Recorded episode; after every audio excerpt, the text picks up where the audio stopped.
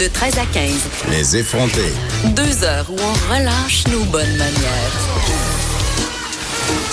Après tout, on est en vacances. Cube Radio. Je suis allée voir euh, Toy Story 4, enfant euh, obligeant. ça fait pas très longtemps au cinéma. Euh, très bon film euh, par ailleurs, je vous le conseille vivement. Les parents aussi passent un bon moment parce que évidemment, il y a beaucoup de jokes pour nous que nos enfants ne peuvent pas saisir grand bien. Mais c'est pas toutes les mères qui pensent comme moi. Non, non, non, non, non.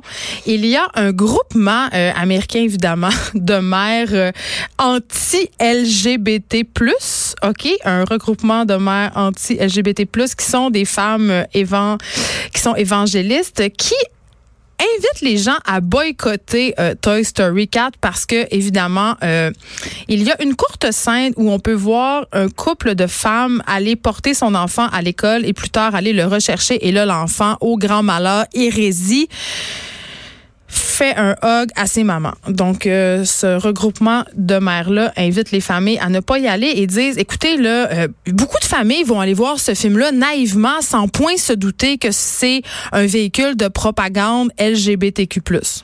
J'avais juste envie de vous dire ça. Hein? Comme quoi, euh, plus on avance, plus on recule. Mais moi, je vous dis, allez le voir, ce film-là. Il est délicieux, il est bon et c'est tellement le fun, justement, de voir qu'il y a des représentations autres du couple, autres des familles qui se ramassent dans des films aussi mainstream que les films euh, que Toy Story, tu sais, parce que ce sont des films, c'est une franchise qui est excessivement populaire et ça depuis quelques années. Donc, je trouve ça le fun. Puis, by the way, je trouve ça aussi le fun que la petite sirène dans le nouveau film va être une femme noire. je trouve ça délicieux. Et ceux que ça choque, ben, j'aurais le goût de vous envoyer péter dans les fleurs. Voilà.